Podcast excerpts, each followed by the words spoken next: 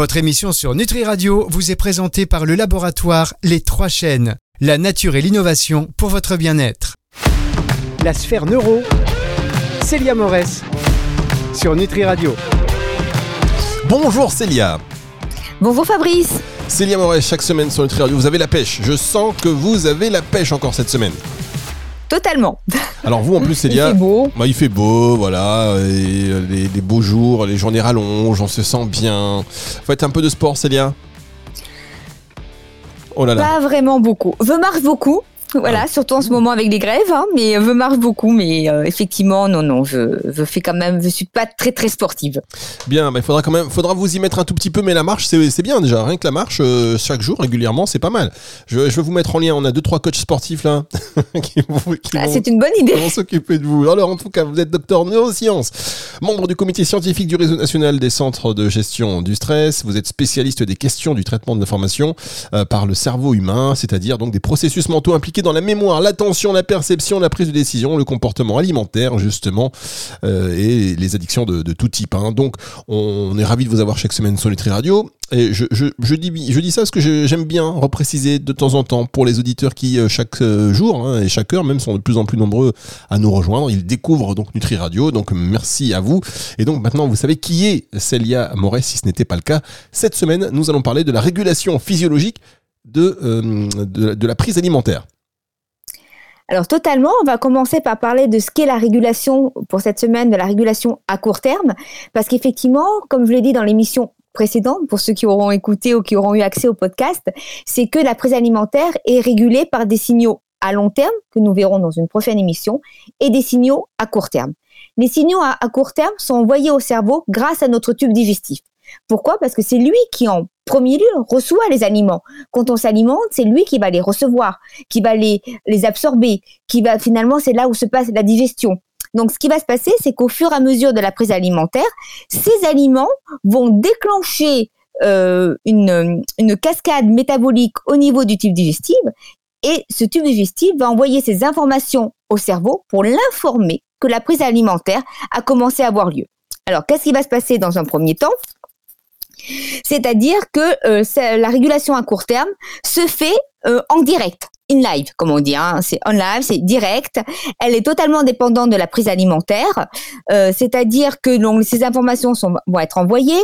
Elle va intervenir à la fois sur la durée de la prise alimentaire, sur le volume de la prise alimentaire, c'est-à-dire que suivant les aliments consommés, le volume peut changer, la durée peut changer. Suivant le type d'aliments aussi consommés, on n'a pas le même effet effectivement des informations sensorielles. On y viendra euh, en deuxième partie d'émission où je focaliserai justement sur tout ce qui est système sensoriel et l'impact du système sensoriel, des systèmes sensoriels sur notre prise alimentaire immédiate.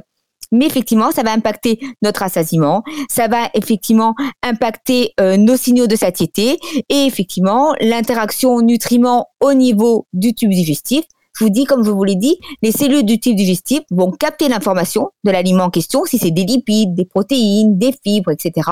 Envoyer cette information et notre cerveau va s'adapter à cette prise alimentaire en termes de durée et de volume. Alors effectivement, il y a des tas de choses qui vont rentrer en compte, euh, tout ce qui va être euh, la qualité, la, la texture des aliments aussi, bien évidemment, parce qu'on sait par exemple, Fabrice, tout, euh, en première partie d'émission, avec, enfin émission, euh, oui, La première partie d'émission, de la semaine dernière, pardon. Euh, j'avais commencé à parler effectivement de tout ce qui était euh, protéines qui finalement étaient plus acétogènes que d'autres types d'aliments comme les lipides et les glucides. Enfin, tout dépendait du type du glucide, si c'était un indice glycémique haut ou un indice glycémique bas. Bas, pardon. Mais il faut savoir que la texture va aussi modifier notre prise alimentaire de manière à court terme. Pourquoi? Parce que si on consomme un aliment liquide, on va forcément plus liquide, on va forcément plus consommer que si on consomme un aliment solide, voire difficile à mastiquer. Pourquoi? Parce que la mastication permet finalement, comme elle prend plus de temps, permet à notre cerveau de savoir qu'il à satiété et permet probablement de diminuer la prise alimentaire. Des études ont montré cela, vont dans ce sens, en montrant que plus on mastique, moins on a de problèmes digestifs d'abord, hein, parce que l'aliment est bien broyé comme il faut avant d'arriver dans le tube digestif, dans l'estomac, etc. Mais en plus, ça diminue la prise alimentaire puisqu'on prend plus de temps et donc notre cerveau a le temps de savoir qu'il est à satiété. Donc c'est des choses comme ça auxquelles il faut faire attention. C'est que suivant si l'aliment est liquide, suivant la, texture de l'aliment, est-ce qu'il est solide, dur à mastiquer, pas dur à mastiquer, sont des choses qui vont rentrer en compte dans cette prise alimentaire à court terme. Ah bah oui, et en plus, euh, tiens, vous me dites ça, euh, par exemple, les milkshakes, c'est terrible, parce que ça c'est bon, c'est lourd et c'est liquide et on peut en boire, euh, enfin, je, veux suis pas sûr que ce soit c'est bon pour le, goût et pour le plaisir, c'est important. Là, pour le coup, pour la santé, il faudrait qu'on fasse une émission spéciale milkshake. Est-ce qu'il y a des milkshakes healthy? On n'est pas sûr. Je suis pas certaine effectivement, puisque de toute manière, après, bon, ça dépend ce qu'on y met dans son milkshake, mais c'est du, c'est du liquide et ça peut pas être considéré effectivement comme une, une prise alimentaire. C'est d'ailleurs pour ça que beaucoup d'aliments de substitution, quand ils sont liquides, en termes de boisson vont être décriés parce qu'il n'y a pas cet effet de mastication. Et sans cet effet de mastication, on a plus de mal à se rendre compte qu'on est en train de s'alimenter. Et c'est pareil pour certains aliments pourtant bons pour la santé, mais qui peuvent finalement nous donner faim plus rapidement parce qu'on n'a pas mastiqué. Et en fait, ce qui est important finalement serait là, en partie, pas que ça, hein, bien évidemment, la mastication. Ah oui, plus on mastique, mieux c'est. On marque une petite pause et on se retrouve dans, dans un instant avec vous, Célia.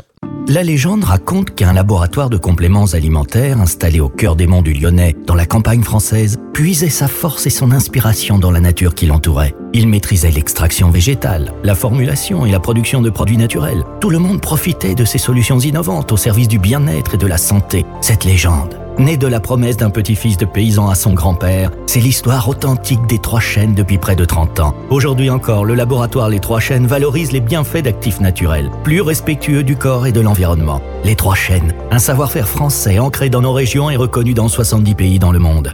Rendez-vous sur www.3chaînes.com. La sphère neuro, Célia Morès, sur Nutri Radio. C'est les Morès sur Nutri Radio, la suite de cette émission consacrée à la régulation physiologique que de la prise alimentaire. Alors on a vu, enfin plus on mâche, mieux c'est, hein, on est d'accord. C'est ça, totalement. Euh, mais il y a beaucoup d'études qui ont montré cela, notamment pour euh, la perte de poids, euh, notamment même pour l'IMC, pardon, l'indice de masse corporelle, finalement, qui permet, parce que plus l'indice de masse corporelle est important, plus on serait évidemment en, enfin, il y a un indice de masse corporelle normal et au ça, on est en obésité, on est en surpoids, obésité, etc. Et en fait, il y a des liens qui ont été montrés que plus les gens mastiquaient, moins ils avaient de problèmes de douleurs digestives, moins de problèmes de poids, etc. Parce qu'on prenait plus son temps et les aliments étaient broyés de manière convenable convenable, pardon, avant d'arriver dans notre estomac, etc.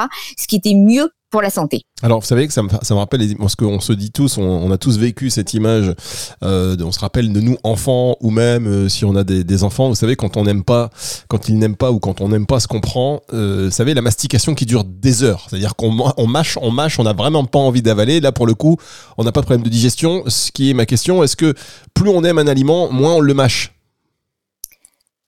Alors ça, je pourrais pas dire. Ça dépend. En fait, il y a des gens que c'est surtout plutôt les gens qui vont manger rapidement. Euh, je sais pas si plus on aime un aliment, moins on le mâche. Parce qu'effectivement, le fait de ne pas le mâcher, ce qui peut se passer, c'est qu'on va pas avoir les saveurs.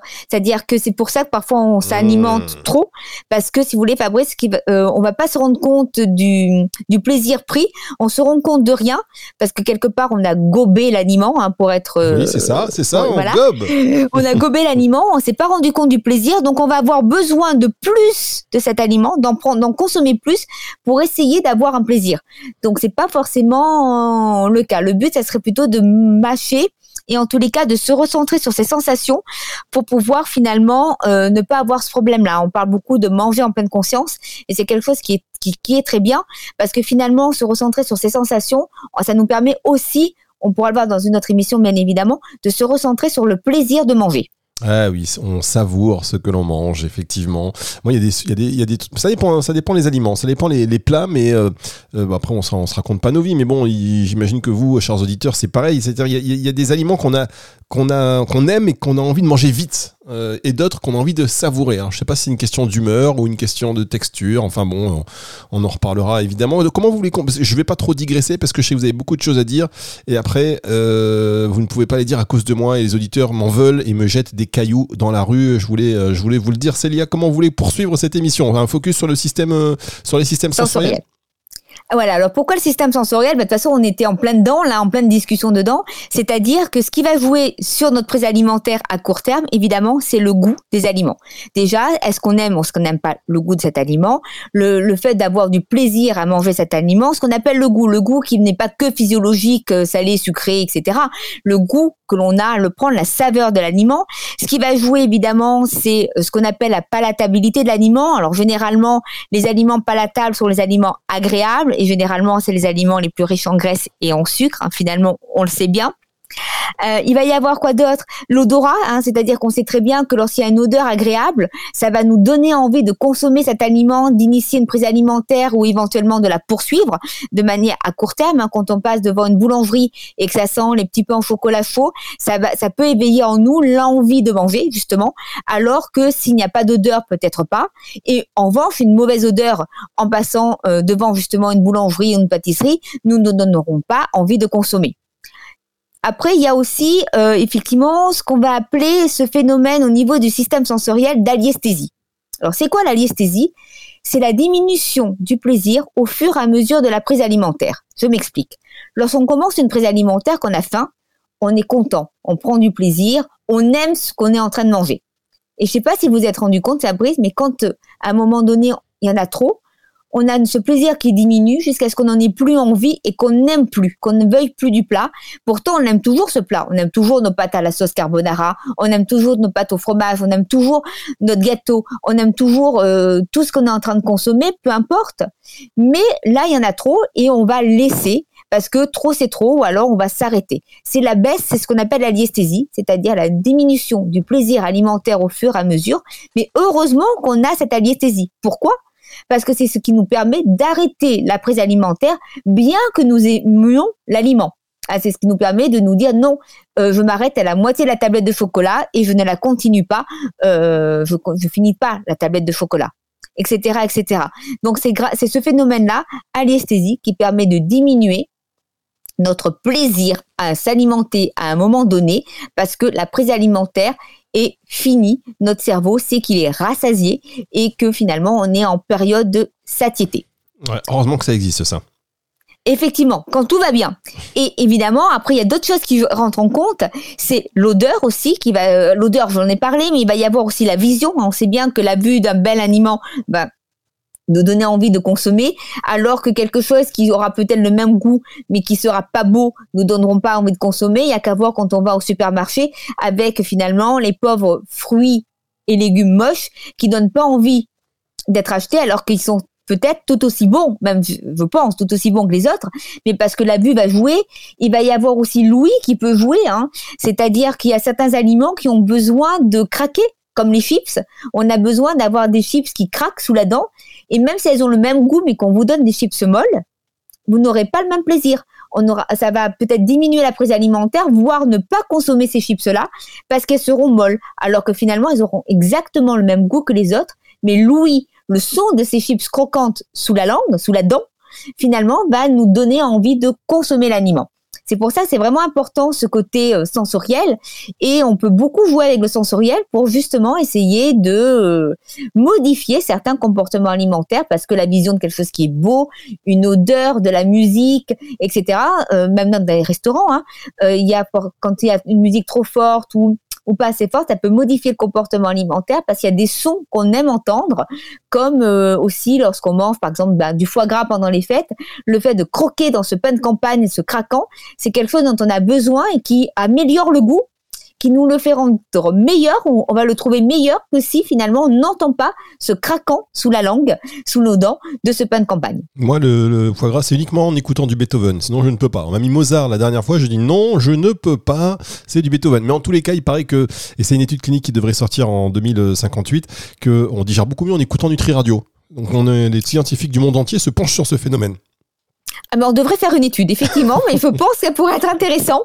On pourrait tester sur, euh, voilà, je pourrais proposer à mes étudiants, mais pendant des heures de cours, d'essayer de voir après euh, ce qui se passe au niveau de leur comportement alimentaire, de leur digestion, ne serait-ce que subjective.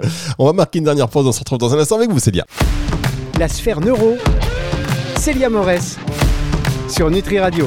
La sphère neuro, dernière partie de cette émission sur Nutri Radio, on a parlé euh, d'abord Le sujet du jour, c'est la régulation physiologique euh, de la prise alimentaire. Si vous venez de nous rejoindre un instant, elle sera dispo dans son intégralité en podcast à partir de dimanche 18h. Cette émission, on faisait un point là sur l'importance des systèmes sensoriels, euh, le en plus du goût évidemment, mais euh, l'odeur, euh, le, vous avez parlé Louis, Louis effectivement, on a pris cet exemple de chips euh, qui était croquante et donc plus savoureuse peut-être pour notre cerveau par rapport à une chips moins croquante avec exactement le même goût, donc ça c'est important. Il paraît qu'il y a aussi des diffuseurs, vous savez, j'ai toujours entendu parler de ça, je sais pas si c'est vrai ou faux, mais des diffuseurs hum, d'odeur par exemple dans les boulangeries, je trouve que ça c'est typique. Quand le bon pain, l'odeur, des fois c'est comme dans les dessins animés pour moi, c'est-à-dire que l'odeur me ramène à la boulangerie un truc de fou. Totalement. Ah mais totalement, mais d'ailleurs effectivement, je sais que dans certaines boulangeries c'est utilisé et c'est ce qui va vous donner envie d'aller consommer peut-être dans cette boulangerie alors qu'une autre boulangerie où il y aura pas cette odeur mais ça sera peut-être du fait maison et non pas l'artificiel, on aura moins envie d'y rentrer et c'est typique. Et ah il y a eu même des tas d'études qui ont été. Il y a une étude qui a été qui ont qui ont montré aussi pour venir sur l'odeur. Ils ont mis ça dans une une espèce de cantine euh, de travail là. Vous savez les restaurations euh, collectives etc.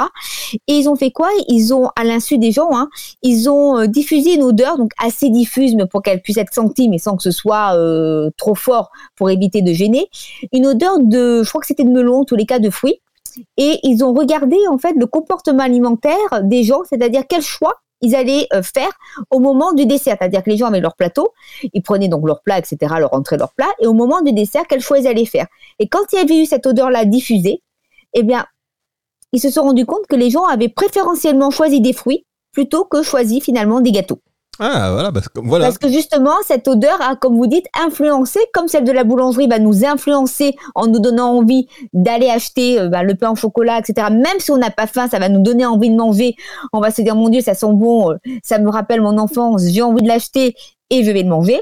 Là, ça a été pareil. Donc effectivement, on peut vraiment jouer sur ces systèmes sensoriels et ne parlons pas effectivement de l'abus, etc. De toute façon. Euh, ah oui, mais pareil. Là, ça a été pareil, mais pour le coup, pour la bonne cause, on va dire, pour euh, inciter à manger plus des fruits au dessert que euh, des pâtisseries. Alors juste dernière petite chose, c'est vrai que je trouve ça extrêmement déceptif quand on est attiré donc dans une boulangerie, pâtisserie à cause de l'odeur, parce qu'on se dit, hum, mais quelle est cette odeur? Et on arrive parce que effectivement, vous prenez l'exemple du pain au chocolat, c'est exactement celui que j'ai en tête, et donc on prend un pain au chocolat et en fait il est tout froid. Vous savez, là on attend un truc chaud, bien, non, non c'est tout froid. On se dit mais c'est il y a, il, y a, y a mensonge sur la marchandise, il y a tromperie. Eh ben c'est ça, effectivement. C'est un petit peu le problème, c'est qu'après nos attentes peuvent être déçues. Et ce qui, ce qui va jouer aussi sur notre prise alimentaire, c'est l'attente que l'on peut avoir par rapport à un plat. Et ce qui, ce qui fait qu'on peut soit continuer la prise alimentaire si l'attente correspond en fait au plaisir que nous sommes en train de prendre, en fait au, goût, au, euh, ben oui, au plaisir, on va le dire comme ça. Ou alors si au contraire il y a une déception, il y a un gap entre les deux qui peut nous faire euh, arrêter la prise alimentaire. C'est pareil dans tous les restaurants, dans tous les plats que l'on peut même se confectionner soi-même, mais peut-être encore plus dans, dans les restaurants où on attend quelque chose et on attend parfois peut-être trop et on est déçu. Et du coup ben finalement la prise alimentaire va diminuer plus rapidement parce que bah, il y aura pas de saveur pour nous, on prendra peut-être pas de plaisir, mais on reviendra évidemment sur les notions de plaisir. Mais c'est ça qui peut jouer effectivement sur cette prise alimentaire de manière à court terme, c'est-à-dire je continue parce que je veux prendre beaucoup trop de plaisir et j'ai envie de prolonger ce plaisir, ou je n'en prends pas et à ce moment-là j'arrête. Et c'est parfois ce problème-là qui peut faire qu'on continue Fabrice à s'alimenter, bien que nous sommes rassasiés et que nous sommes déjà à. Dernière partie donc de cette émission, dernier point euh, sur le un petit focus pardon sur, sur la digestion. Alors totalement, c'est-à-dire qu'en fait, dans la régulation à court terme, ce qui va rentrer en compte, d'abord, ça va être la distension gastrique. C'est-à-dire que, on le sait bien, hein, au fur et à mesure que les aliments progressent dans notre tube digestif, donc de la bouche, on va dire, à l'anus, ce qui va se passer, ils vont frotter sur les parois du tube digestif et évidemment, ils vont, euh, il va y avoir des interactions et ces récepteurs, il va y avoir ce qu'on appelle la distension gastrique. Vous savez, c'est quand vous sentez même parfois son estomac un petit peu se distendre, etc. Ces informations-là vont être envoyées au cerveau, ce qui va permettre à celui-ci de comprendre qu'il est arrivé, à, que la prise alimentaire a commencé à avoir lieu et qu'il arrive à satiété. Alors la structure cérébrale qui va recevoir ces informations-là, ça va être effectivement le tronc cérébral via une structure précise qui est le noyau du tractus solitaire. Cette structure, le noyau du tractus solitaire, va recevoir par voie nerveuse, c'est-à-dire via le nerf vague dont on parle beaucoup effectivement en ce moment, euh, qui est très en vogue, mais qui a une utilité dans beaucoup de choses. C'est ce nerf vague qui va véhiculer cette information nerveuse au niveau du noyau du tractus solitaire, donc qui est situé au niveau du tronc cérébral et qui va savoir que cette prise alimentaire a commencé à avoir lieu puisqu'il va sentir cette distension gastrique au niveau du tube digestif. De notre côté, Fabrice, au fur et à mesure de la progression du bol alimentaire, on va avoir sécrétion, libération de certains neuropeptides qui sont situés au niveau du tube digestif et qui sont, eux, pour le coup, anorexigènes. C'est-à-dire, leur but est de dire, puisque la prise alimentaire a commencé, il va falloir à un moment donné la diminuer. Alors moi, j'ai fait le focus sur deux neuropeptides parce qu'ils me semblent très importants. Et puis, c'est ceux dont on parle le plus. C'est la cholécystokinine. Cholécystokinine. Alors, on va le faire avec les lettres qui est beaucoup plus simple à retenir. C'est la CCK.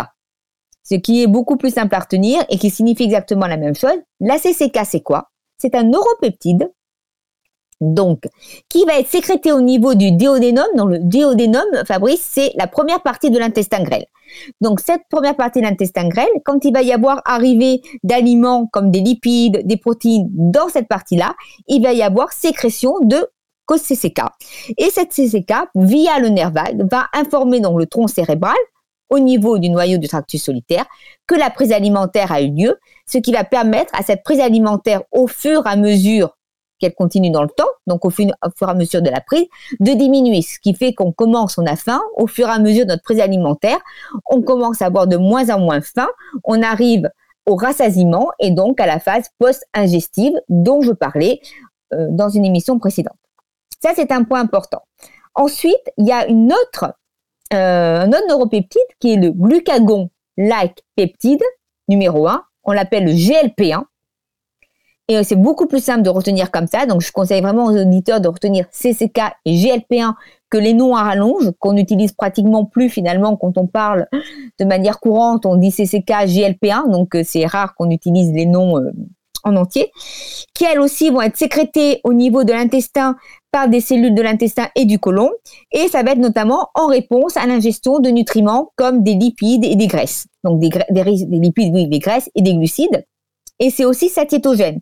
C'est-à-dire que là aussi, la sécrétion de GLP1 va se mettre en route via le nerf vague, ça va envoyer des informations toujours à cette structure cérébrale, le noyau du tractus solitaire situé dans notre tronc cérébral, ce qui informe en temps réel notre cerveau de la prise alimentaire et de quel type de prise alimentaire nous sommes en train euh, que nous sommes en train de faire, c'est-à-dire lipides, etc. Ce que je viens de dire, il y, y, en a pour les lipides, pour les protéines, pour les glucides. Il y en a qui font qui font plusieurs types de, qui font les glucides et les lipides, comme par exemple le, GLP1, etc. Et ça va permettre effectivement ensuite à ce noyau du tractus solitaire qui évidemment vont informer une autre structure cérébrale de notre cerveau dont j'ai parlé dans une émission précédente qui est l'hypothalamus et qui on le verra dans une émission suivante, l'hypothalamus qui est impliqué dans la régulation à long terme de la prise alimentaire. Parce que vous, vous doutez bien que les deux structures cérébrales impliquées dans la faim physiologique dialoguent entre elles, sont connectées entre elles pour qu'elles puissent recevoir les informations, sinon cela ne pourrait pas fonctionner. Et pour la petite histoire, Fabrice, c'est que maintenant, vous avez peut-être dû entendre parler euh, de certains euh, médicaments qui étaient donnés pour euh, diminuer l'obésité, voire le diabète, et eh bien finalement, ces médicaments-là, ces molécules-là, c'est quoi? C'est comme si on donnait du GLP1, par exemple, pour certaines, en tous les cas, aux personnes, pour augmenter ce taux de GLP1, pour justement faire diminuer la prise alimentaire. Hein, c'est toutes les polémiques qu'il peut y avoir parfois avec des détournements de médicaments parce que ça peut agir comme ça. Donc il y a vraiment de la recherche menée dessus pour justement essayer d'agir sur ces neuropeptides pour pouvoir modifier le comportement alimentaire des personnes quand ce comportement alimentaire n'est pas adéquat, c'est-à-dire qu'il y a un problème, un trouble du comportement alimentaire ou une pathologie comme du diabète. Eh bien merci beaucoup Célia, c'est encore une fois très intéressant et très complet, une émission que vous retrouvez donc, je le répète, si vous venez de nous rejoindre, eh bien en intégralité sur nutriradio.fr dans la partie médias et podcasts à partir de dimanche 18h très précisément et euh, aussi disponible sur toutes les plateformes de streaming audio. Au revoir Célia, à la semaine prochaine. Au revoir Fabrice, à la semaine prochaine. C'est le retour de la musique tout de suite sur Nutri Radio. La sphère neuro, Célia Morès sur Nutri Radio.